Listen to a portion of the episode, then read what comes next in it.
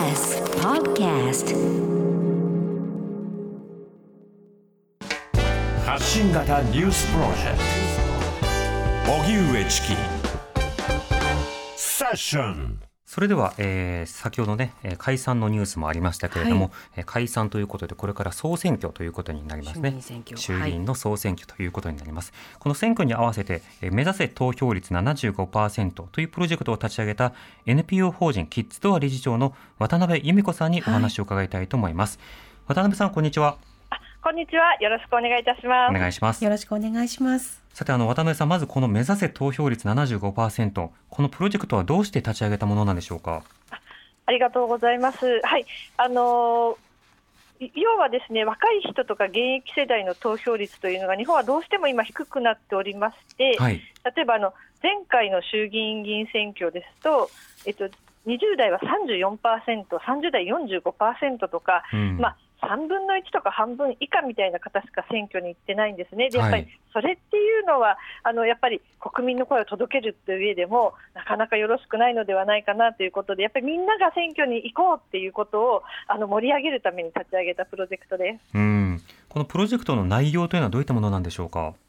はい、あのですね、えっ、と投票率を上げるためにいろんな活動をしていこうと思っておりまして、はい。えっと、まず一番最初にやったのが、要はですね、若い方とか現役世代の方は、一体どういうことを政治に聞きたいのかっていうのを明らかにしようと思ったんですね。はい。あのよく今、せ選挙始まりますけれども、こう公約とかって言って、こう各政党の方が例えば憲法改正とかですね、うん国防とかって出してくるんですけど、まあ、それよりもっと聞きたいことがあるんだよっていうふうなあの思いを持っている方も多いんじゃないのかなと思って、はいあなたは何が聞きたいですかっていうことを明らかにするために、そのあなたの争点っていうアンケートを8月の末に行いました。はい。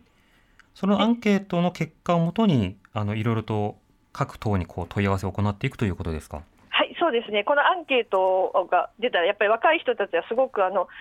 ここういうことが知りたいんだっていう風な、非常にあのユニークなあの回答が出てきたので、今、これをですね、各政党とか候補者の方にお送りして、どうどうですかっていう回答を求めている最中です。うん。あの、いろんなね、NPO がいろんな、あの、当然ながら、えー公開質問状をね、あの、各党に投げたりしていますね。あの、例えば選択的夫婦別姓に、はい。あの、注目されている団体はそのことについて各党に聞くということありますけど、今回のアンケートではどんな、あの、公開質問状を作ったんですか？あのですね例えば、えっと、聞いているあアンケートの1番目がですね、はい。えっと、ハラスメントについてだったりとかするんですけれども、うん。はい、あのよ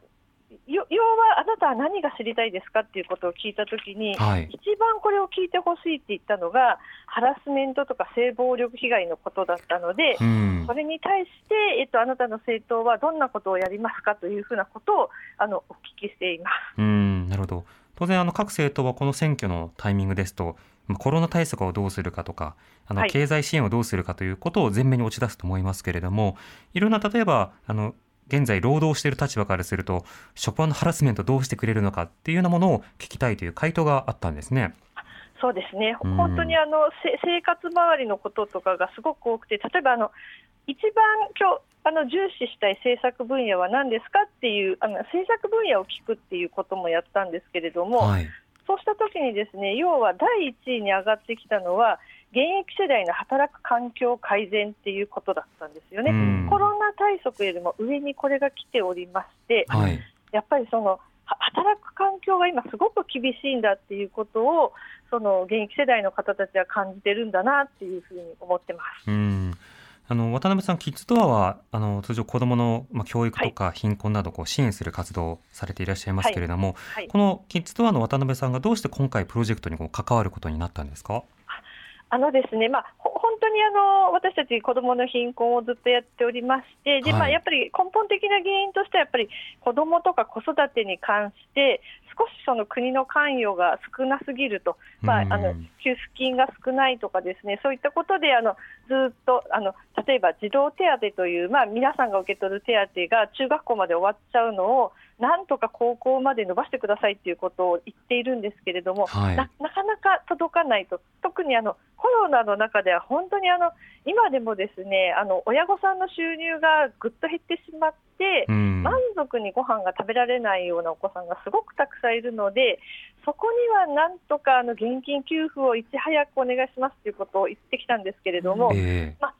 ななかなかこれがその届届かないんですよね、うん。本当にあの現金給付5万円ぐらいやってくれればありがたいんですけどということを言っても届かないときに、これな、なんでその行かないんだろうと、一人一人の政治家の方にお願いに行くと、これ、重要ですねって、すぐ動きますっておっしゃってくださるんですけれども、はい。やっぱり最後のところの決断っていうところになると決まらないっていう状況をずっともうあの1年半以上ですねか感じていてですね、うんうんやっぱりこれそのこのままやっててもなかなかうまくいかないしさ最後にこういかないっていうのは何なんだろうっていうのをこういろいろと考えてみるとたりあの人に聞くとやっぱり若い人は投票率が低いからどうしてもそのね優先順位が下がっちゃうんじゃないのっていうふうなことをええ。言われて、もしそうだとしたらやっぱりこう投票率上げてですね、うんちゃんと若い人とか現役世代の人の声も聞いてほしいっていうことを言わなきゃいけないんじゃないかっていうことで、あのほ他にもまあそういうあのいろんな活動をしている団体さんがそういう思いを持ってたので、はい皆さんに声をかけて始めたっていうのがこのプロジェクトのスタートです。うん、ここに有権者ありということを伝えたいということになるわけですね。はい、はい、うん。そうです、その通りです。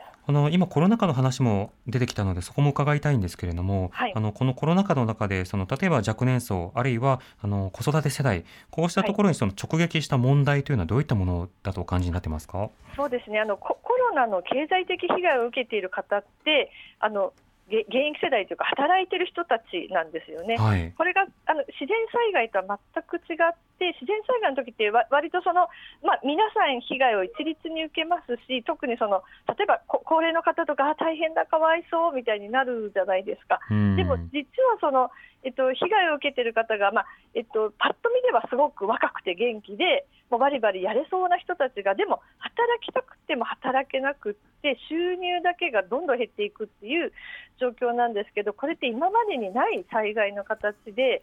どうしてもそこにそのひ被害っていうか、支援が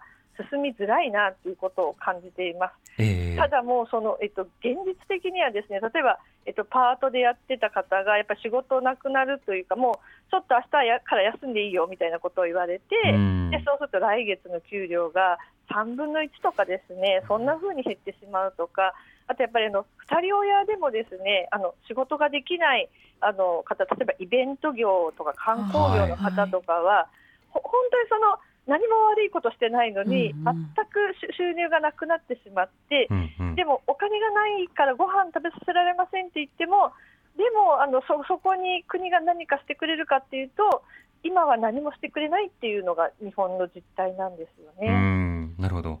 となるとその分配機能というものがなかなか機能しないところがあるえ特にその子育てをしている方々の貧困状況に対してはあのさらなる支援が本来は必要だということですか？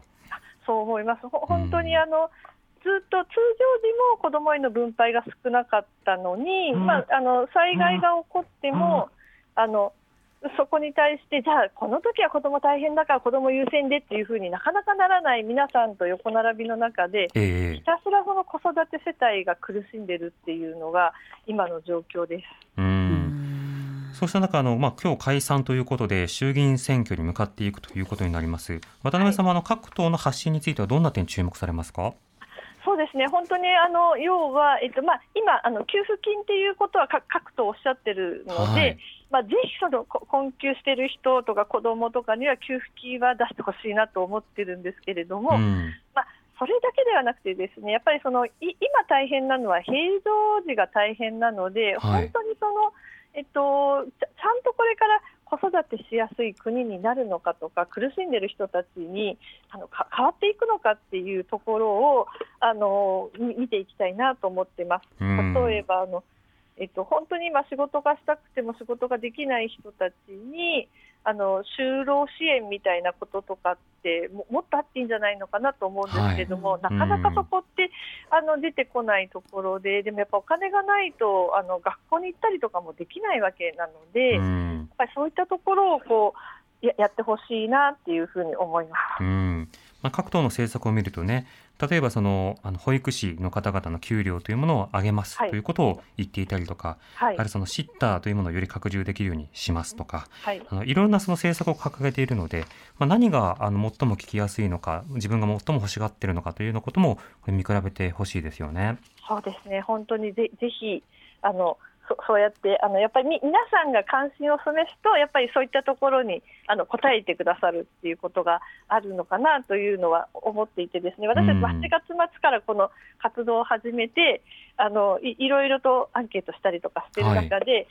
少しそのいつもよりはあの、えっと、国民寄りというか生活寄りな公約だとかっていうのが各党多いのかなっていうのをななんとなく眺めながら思っているところで今までは割と例えば消費税増税みたいなことで、はい、劇場型の選挙が行われていたりとかしたんですけれども、それよりはやっぱりこういろいろと見比べながらど、どこがやってくれるんだろうっていうふうにあのなってきたかなっていうのはちょっと思ってます。うんなので先ほどこれからあの公開質問状各党にね、あの、聞いていくということですけれども、これはあの後ほど選挙が始まったタイミングなどで公開されていくということですか？そうですね、今、あの本当にあの回答がすでにちょっとずつ集まってきておりまして、ぜひすべての政党から回答を集めたいと思ってるんですけれども、あの目指せ投票率75%プロジェクトのあのホームページがございますので、こちらにできるだけ早くですね、あの告示後速やかに20日、22日とかそれぐらいにはもう各党の